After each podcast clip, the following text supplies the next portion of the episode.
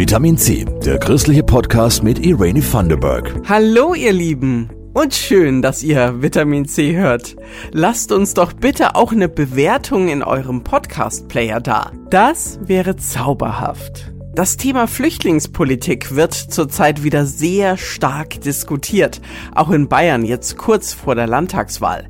Diesmal geht es bei uns ums Kirchenasyl und den Mann, der den Bereich jetzt in der evangelischen Kirche in Bayern verantwortet. Und ein anderes Thema. In vielen Städten gibt es Zeitschriften, die von armen oder wohnungslosen Menschen verkauft werden. In der Region Nürnberg ist das der Straßenkreuzer. Die Verkäuferinnen und Verkäufer des Straßenkreuzers bekommen einen Teil des Verkaufspreises und die Leserinnen und Leser eine anspruchsvolle Zeitschrift mit sozialen Themen. Gute Sache. Die Chefredakteurin des Straßenkreuzers ist seit über 20 Jahren Ilse Weiß. Jutta Olszewski und Jasmin Kluge haben mit ihr gesprochen. Ich möchte ein Magazin machen, das gerne gelesen wird. Wir sind ja zumindest bei den meisten Leuten, die den Straßenkreuzer kaufen, glaube ich, inzwischen Gott sei Dank weg von diesem reinen Mitleidscharakter. Das war ja immer unser journalistisches Anliegen, dass wir auch was sagen wollen, dass wir was bewegen wollen. Themen waren zuletzt etwa ein Nürnberger Pflegeheim, das sich um psychisch kranke und süchtige Menschen kümmert. Oder die schwierige Situation von Eltern, die im Gefängnis sitzen und ihren Kindern. Ich finde es großartig, dass es jetzt in Bayern eine Stelle gibt, die sich darum kümmert, dass da mehr passiert, dass Kinder mehr gesehen werden, dass auch die inhaftierten Eltern ihre Kinder sehen können. Das gehört nun mal einfach dazu. Das ist eine zivilisierte Gesellschaft, das heißt es ja auch immer. Und das ist auch gut so. Auf Augenhöhe berichten, das ist Ilse Weiß und ihren Redakteuren und Fotografinnen wichtig. Dass wir Verkäufer, Verkäuferinnen porträtieren, dass die zu Wort kommen. Natürlich gab es Leute, die gesagt haben, fotografiere mich, weil ich habe eine Geschichte zu erzählen. Es gab und gibt Geschichten, die Ilse Weiß verfolgen. Die von Klaus Billmeier ist so eine. Er hat über zehn Jahre auf der Straße gelebt. Sein Nachtlager war im Luitpoldhain. Er war so offen und klar. Ich habe noch nie jemanden erlebt, der so lange auf der Straße war und der so unversehrt war. Also als Mensch. Ich weiß noch, wenn ich dann früh aufgestanden bin und es war eisig und ich habe mir meinen Kaffee gemacht und da dachte ich oft, Mensch, wie es dem Klaus jetzt wohl geht. Und dann kam der früh ins Büro und habe ich gesagt, Mensch, ich habe wieder an dich gedacht. Und dann sagt er immer, ach, ihr seid auf alle Weicheier. Weißt du, heute weiß ich, das war für ihn auch ein Schutz. Weil soll er sich hinsetzen und weinen über sein Leben? Ich verstehe so viel, warum wir uns auch selbst schützen müssen. Klaus macht regelmäßig Straßenkreuzerführungen. Bei denen zeigt er interessierten Menschen, wie Obdachlose ihr Lager für die Nacht vorbereiten. Er selbst hat mittlerweile eine Wohnung gefunden und ist beim Straßenkreuzer angestellt. Er kommt auch rein und sagt, ihr habt mich zum größten Spießer gemacht und lacht. Zuversicht und Gerechtigkeitssinn zeichnen Ilse Weiß aus. Stolz ist sie auf ihre Herzensprojekte. Die Straßenkreuzer Uni, die Bildung für jedermann bietet und Housing First, ein Projekt, das obdachlosen Menschen hilft, eine Wohnung zu finden. Und natürlich möchten weiterhin elf Ausgaben des Straßenkreuzers pro Jahr gefüllt werden.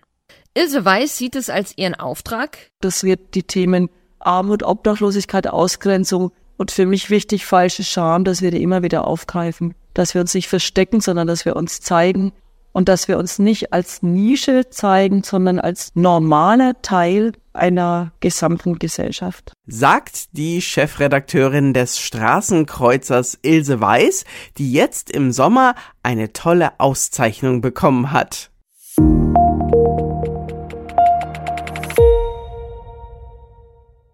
Ilse Weiß ist ein außerordentlicher Gewinn für die soziale Landschaft. Dieses wunderbare Lob hat sie vom Nürnberger Oberbürgermeister bekommen. In der Laudatio bei der Verleihung der Bürgermedaille. Jutta Olszewski und Jasmin Kluge haben sich mit dem Werdegang von Ilse Weiß beschäftigt. Ich weiß noch, als ich gesagt habe, ohne zu wissen, was das ist, weil eine Freundin wollte, ich gehe aufs Gymnasium, hat meine Mama gesagt, du bist doch ein Mädchen. Realschule reicht doch. Erzählt Ilse Weiß aus ihrer Kindheit. Sie war das zweite von fünf Kindern. Die Familie kommt aus Herzogenaurach. Ihre Mutter meinte das nicht böse. Es war für sie, was bringe ich da plötzlich für Ideen? Also, meine Mutter hat so unendlich viel gearbeitet. Also nachts weiß ich, dass sie oft im Keller war und Wäsche gewaschen hat. Als ich dann gesagt habe, aber die Freundin geht und ich will auch, dann hat sie gesagt, na dann mach das, aber ich kann dir nicht helfen. Beide Eltern waren berufstätig, der Vater Fabrikarbeiter, die Mutter Buchhalterin. Die Kinder waren oft bei der Oma oder draußen. Sie waren sogenannte Schlüsselkinder, erzählt Ilse Weiß. Wir waren uns überlassen, aber nicht im Sinne von lieblos, sie konnten nicht anders. Und letztendlich sind alle Geschwister gut in ihrem Leben angekommen. Als Jugendliche engagiert sich Ilse Weiß für die katholische junge Gemeinde, leitet eine Jugendgruppe. Sie übernimmt gern Verantwortung. Wir haben damals ein Jugendzentrum mitgegründet und bin mit 18 ausgetreten, weil ich mich total aufgeregt habe über den Papst und seine Einmischung in, in eine liberale Abtreibungspolitik. Das war für mich empörend. Aber ich habe mir immer eine Meinung gebildet, die wollte ich auch loswerden. Als Jugendliche fängt sie an, Sportberichte für die Lokalredaktion in Herzogenaurach zu schreiben. Das macht Ilse Weiß Spaß. Die Redaktionsatmosphäre dort hatte aber einen bleibenden negativen Eindruck hinterlassen. Ich fand es total schrecklich dort. Da wurde noch geraucht. Dann hing dieser eingebrannte, bittere Kaffeegeruch im Büro. Ich weiß das noch. Und dann habe ich meinen, keine Ahnung, zweiten, dritten Bericht abgegeben. Und dann sagt der eine zu mir, du kannst schon schreiben. Willst du mal Journalistin werden? Und dann habe ich dieses Büro gesehen mit diesen Typen. Da haben ja auch nur Männer gearbeitet und dieser Qualm, dieser Geruch, da habe ich gesagt, niemals. Ilse Weiß reist umher, ist neugierig. Sie studiert in Nürnberg dank BAföG Sozialwissenschaften. Danach bewirbt sie sich bei der Deutschen Journalistenschule in München. Es klappt. Und in Nürnberg arbeitet sie später dann erst bei der Abendzeitung. 2002 kommt der Ruf zum Straßenkreuzer. Mich habe immer die Geschichten von Menschen interessiert. Ja, schon immer. Und die erzählen sie und ihr Team im Straßenkreuzer und geben Menschen und Themen eine Lobby, die sie verdienen. Und sie mischen nicht nur mit ihrem Magazin, sondern auch mit ihren Projekten mit in der sozialen Stadt Nürnberg. Ilse Weiß hat dafür im Sommer die Bürgermedaille der Stadt bekommen. Für hervorragende Verdienste. Sie sagt, gemeinsam mit ihrem Verein.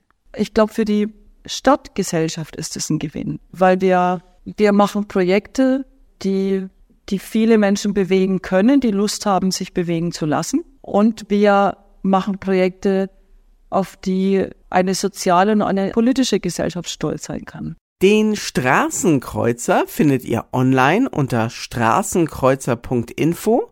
Dort gibt es auch ältere Ausgaben zum Nachlesen und Infos zu den Veranstaltungen und Projekten des Straßenkreuzers. Die aktuelle Ausgabe des Hefts kauft ihr bei den Verkäuferinnen oder den Verkäufern eures Vertrauens in der Region Nürnberg.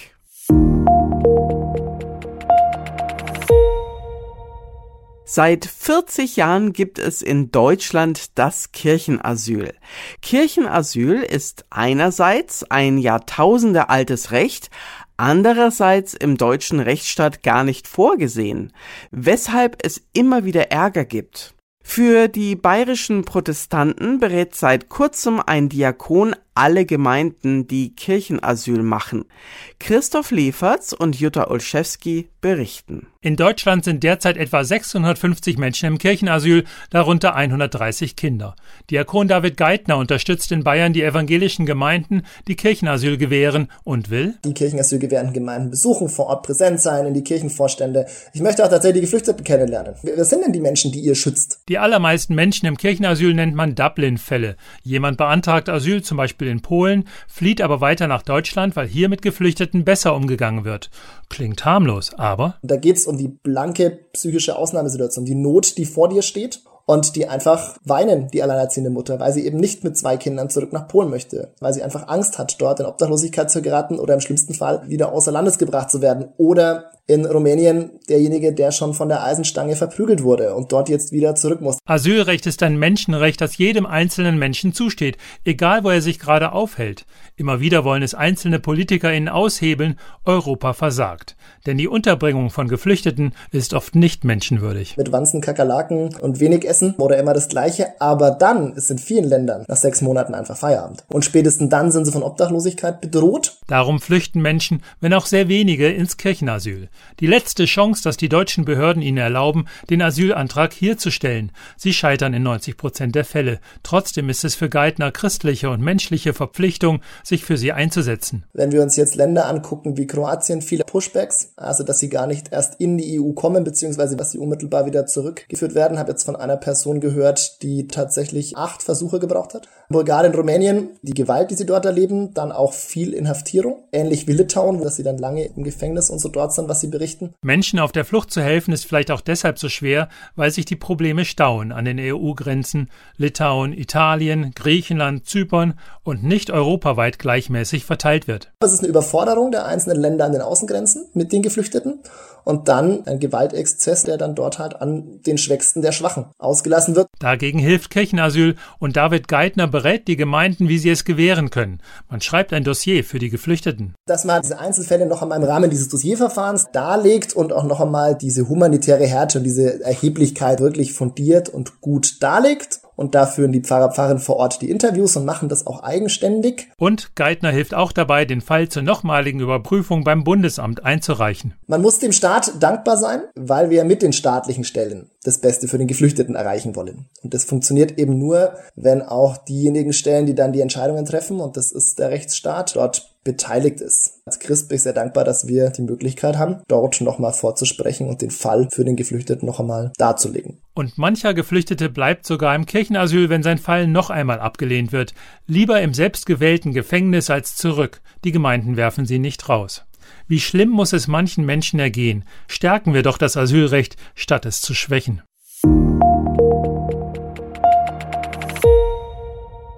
Liebe Leute, in der kommenden Ausgabe feiern wir Erntedank und wir fragen nach, wofür ihr dankbar seid.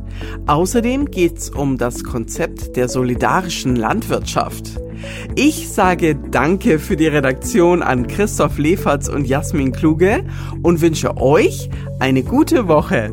Eure Irani. Das war Vitamin C, der christliche Podcast. Für Fragen oder Anmerkungen schreibt uns an pod-vitaminc.epv.de. Vitamin C, jeden Sonntag neu.